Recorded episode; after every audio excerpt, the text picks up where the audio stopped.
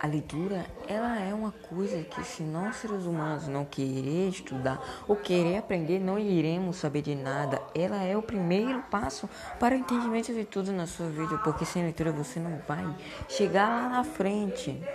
Você pode arrumar um emprego, mas com um salário ruim. Também você pode mudar isso agora, porque é cedo demais para você. Mude agora, porque quando chegar lá na frente, vai ser tarde demais para você. Aí você vai se tocar e se lembrar que seus pais falavam. Vai estudar, porque quando chegar lá na frente você vai arrumar um emprego melhor.